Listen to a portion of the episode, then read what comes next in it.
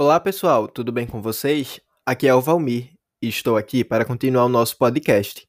No episódio passado, nós falamos um pouco sobre as hortas caseiras e os benefícios que ela pode trazer para a saúde e o meio ambiente. Hoje, nós iremos dar algumas dicas sobre como colocar em prática essas hortas. Para isso, nós convidamos a Anne Mello. Ela é estudante de Engenharia Florestal e Técnica em Segurança do Trabalho. Durante a sua graduação, ela já trabalhou em empresa júnior e atualmente é estagiária de Meio Ambiente na Termo Pernambuco, uma termoelétrica do grupo Neo Energia. Ela tem uma horta caseira em conjunto com a sua mãe e elas cultivam rúcula, salsa, coentro, entre outras plantas. Seja bem-vinda, Anne. Olá, Valmir. Olá, Rosinha. Tudo bem com vocês? Muito obrigada pelo convite. Vamos lá iniciar esse processo de horta em casa? Olá, Anne, seja muito bem-vinda. E vamos sim começar, que eu tenho muitas dúvidas e eu quero aprender tudo o que você pode me ensinar. E a primeira é: precisa de muito espaço para fazer uma horta caseira? Não, não, Rosinha. Pelo contrário, até mesmo naqueles potinhos de sorvete você pode iniciar a sua horta. Basta apenas muita vontade e realmente se dedicar. Ah, que bom! Então quem mora apartamento, mesmo sem espaço, também pode ter uma horta caseira.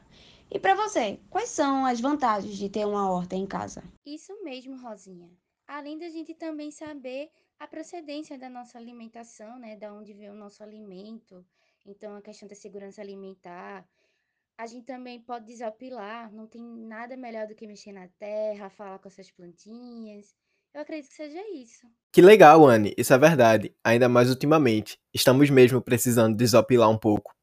E para eu começar minha horta caseira, como saber qual é o local ideal dentro da minha casa? Então, Valmir, o local ideal normalmente depende da planta que você está cultivando. Então, por exemplo, as hortaliças normalmente precisam de locais arejados, ensolarados, para que elas possam desenvolver. A gente sabe que a plantinha precisa fazer fotossíntese. Então, normalmente num prédio, o melhor local seria a varanda. Ah, sim. E quais são os materiais necessários para eu começar a minha horta? Bom, os materiais necessários para você iniciar a horta caseira seria a semente da qual a plantinha que você está querendo cultivar, o substrato e aquelas pazinhas, o ciscador para poder tirar aquelas plantas, aqueles matos que crescem ao redor da plantinha. Seria isso. Entendi, Ana. Então são coisas bem simples. E em relação ao substrato, onde a gente vai cultivar a planta, como ele deve ser preparado? Então, Rosinha, normalmente substrato é a terra mais o adubo. Aí, quando a gente vai em uma sementeira, uma casa de planta, eles já vendem. O que, é que a gente pode fazer a mais? É fazer a própria compostagem em casa. Pegar cascas de verdura, ovo, faz a nossa compostagemzinha e depois junta, né? Mistura com esse substrato e coloca para a planta. Porque aí a gente vai dar mais nutriente é, orgânico para ela e afins. Sim, Anne, verdade. A compostagem que a gente vem falando dos últimos episódios é muito importante para as plantas também. E para os iniciantes, quais são as espécies melhores para começar? Isso mesmo, Rosinha.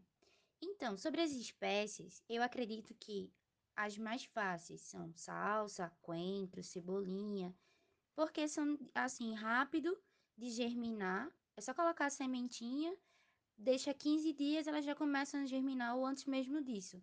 E depois é só ficar fazendo a manutenção delas. Anne, e falando em manutenção, Quais são os cuidados que a gente tem que ter com as hortas caseiras? Valmir, os cuidados principais são com a irrigação e principalmente ficar observando se a planta está mostrando alguns sintomas ou sinais de deficiência nutricional ou de infestação de, é, de pragas ou alguma doença, algo desse tipo. Ah, tem outra coisa muito importante também que a gente deve estar tá observando: crescimento de plantas ao redor, aquelas, aqueles matinhos é, esses matinhos, eles competem diretamente com as nossas, as nossas hortaliçazinhas, né? Então, a gente precisa estar tá tirando para que a planta possa é, se desenvolver tranquilamente. Ah, entendi. E quando essas pragas surgirem, como eu devo lidar com elas? Então, quando acontecer isso, existem vários inseticidas naturais que a gente pode estar tá, é, colocando nas suas plantinhas. É, por exemplo, em caso de cochonilhas, é, de formiga. A gente pode estar tá fazendo um inseticida natural, que é o alho junto com a cebola, né? Metade de uma cebola, é, cinco dentes de alho, coloca para ferver em um litro de água. Aí esse caldo que vai ser feito ali, a gente coloca no borrifador e borrifa em cima das plantinhas.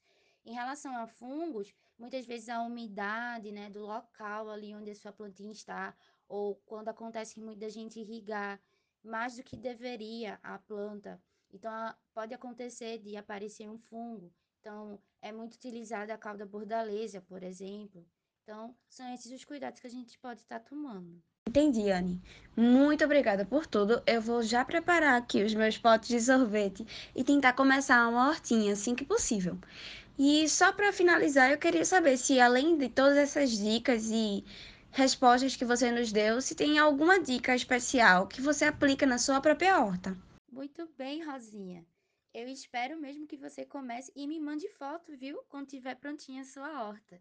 Mas então, Sobre mais cuidados, eu acredito que principalmente com a irrigação, sabe? É, Para a gente irrigar, é necessário que seja de manhã cedinho ou então à noite, porque de dia a planta pode sofrer um choque térmico.